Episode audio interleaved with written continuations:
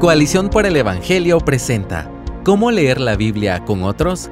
Escrito por Steven Morales.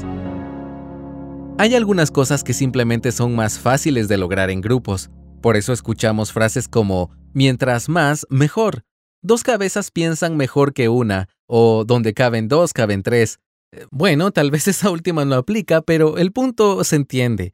Los humanos somos criaturas inherentemente relacionales y hay algunas tareas que podemos realizar de manera más efectiva y fructífera si las hacemos con otros. Esto es cierto tanto para la sociedad en general como para la Iglesia. Los gobiernos, los hospitales, las empresas y los esfuerzos humanitarios solo son posibles si las personas colaboran, comparten y se sirven mutuamente. En el caso de la Iglesia, el apóstol Pablo ilustra este tipo de colaboración interdependiente como un cuerpo con muchos miembros en 1 Corintios 12, por ejemplo, cada miembro tiene un don y no todos tendremos los mismos dones, por lo tanto cada miembro necesita a los otros para juntos edificarse los unos a los otros. Una de las formas más prácticas y preciosas en que podemos aplicar este principio es a leer la Biblia. Pero, ¿acaso no es mi tiempo a solas con Dios? La lectura y el estudio de la Biblia son disciplinas espirituales esenciales para la vida cristiana. ¿De qué otra manera podríamos saber quién es Dios sino leyendo su revelación de sí mismo? Aunque es totalmente cierto que esta debe ser una disciplina personal para todo cristiano, hay ventajas de hacerlo también con otros cristianos. Esto es cierto para cualquier disciplina espiritual. Oramos juntos, cantamos juntos, ayunamos juntos y sí, Leemos la Biblia juntos. En mi opinión, leer la Biblia con otros es la manera más sencilla y eficaz de hacer discípulos. De hecho, no veo cómo puedes hacer discípulos sin leer la Biblia con otros. Piensa en esto por un momento. ¿Estás discipulando a alguien? ¿Qué hacen? ¿Toman un café, hablan cosas de la vida, se animan y comparten unos consejos? ¿Tal vez una oración rápida al final? ¿En qué momento es que Dios y sus palabras entran a la conversación? Si nosotros escuchamos a Dios a través de su palabra, no tengas miedo de abrirla con alguien más y dejar que les hable a ambos. El resultado podría sorprenderte. Sin lugar a dudas, debes pasar tiempo a solas con Dios en su palabra. Con todo, algo increíble y precioso sucede cuando compartes ese tiempo con otras personas también. Los autores del libro El enrejado y la vid lo describen así.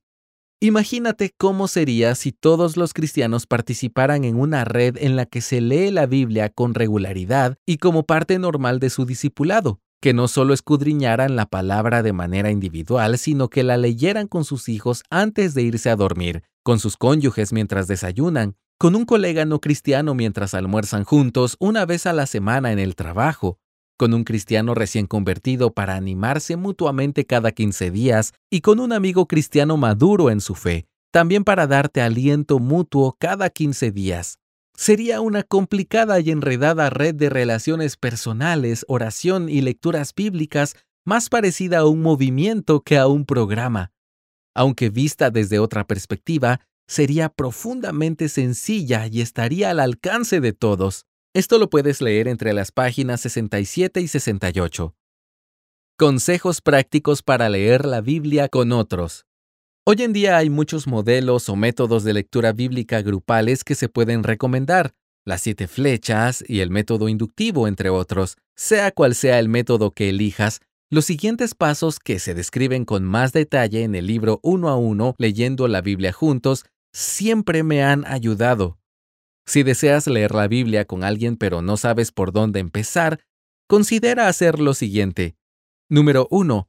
Ora. El primer paso para el conocimiento de Dios y crecimiento en santidad es la oración. La oración hace que las personas reconozcan quién es Jesús, aprendan a ser sus discípulos y sean capacitados para servirle bien. Ora para que Dios te dirija a las personas y ponga en tu camino oportunidades para leer la Biblia con otros. Número 2. Invita. Este paso probablemente es el más simple y a la vez el más difícil. Cuando la oportunidad se presente, y a veces tendrás que crear la oportunidad tú mismo, debes acercarte a otra persona y preguntarle, ¿te interesaría leer la Biblia conmigo por unas semanas?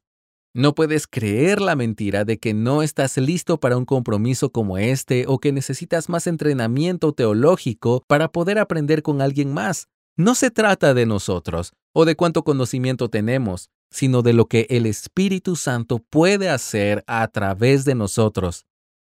Número 3. Planifica. Finalmente, formula un plan para juntarse el mismo día, a la misma hora, en el mismo lugar cada semana o cada dos semanas para leer la Biblia juntos. La consistencia es clave. A la hora de reunirte con alguien para leer la Biblia, así es como pueden pasar el tiempo juntos. En primer lugar, escojan un texto, oren que Dios les dé entendimiento y lean el pasaje en voz alta. Asegúrate de escoger un lugar donde puedan leer, conversar y orar sin que haya interrupciones por todo aquello que genere distracciones. Tomen turnos leyendo los versículos. Luego, conversen juntos sobre el texto. Nada mata la discusión más que una persona que monopoliza la conversación y convierte el diálogo en un monólogo. Debes escuchar más de lo que hablas. Lo más importante no es dar todas las respuestas correctas, sino crear un espacio donde puedan hablar libremente sobre el texto y sus vidas. En tercer lugar, apliquen el pasaje a sus vidas. No nos ayuda a escuchar ni conversar sobre la Biblia si no somos también hacedores, como enseña Santiago 1 del 22 al 25. Recuerda que las aplicaciones siempre deben nacer del texto y no de nuestras ideas. A continuación, concluyan su tiempo orando nuevamente, dándole gracias a Dios por su palabra y por la comunidad que están disfrutando al leerla juntos. Y por último, antes de salir, comparen calendarios y confirmen su próxima reunión. No olvides considerar el horario de la otra persona, cuánto tiempo pasan juntos, cuánto conoces a la otra persona, dónde trabaja, si tiene hijos y otros aspectos similares. Cada reunión se verá diferente y así debería ser. Nuestro tiempo de lectura con nuestros hijos será distinto a nuestra lectura con un hermano de la iglesia o un amigo no creyente.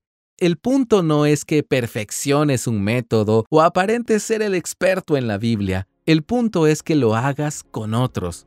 Como dice el viejo proverbio africano, si quieres ir rápido, ve solo. Si quieres llegar lejos, ve acompañado.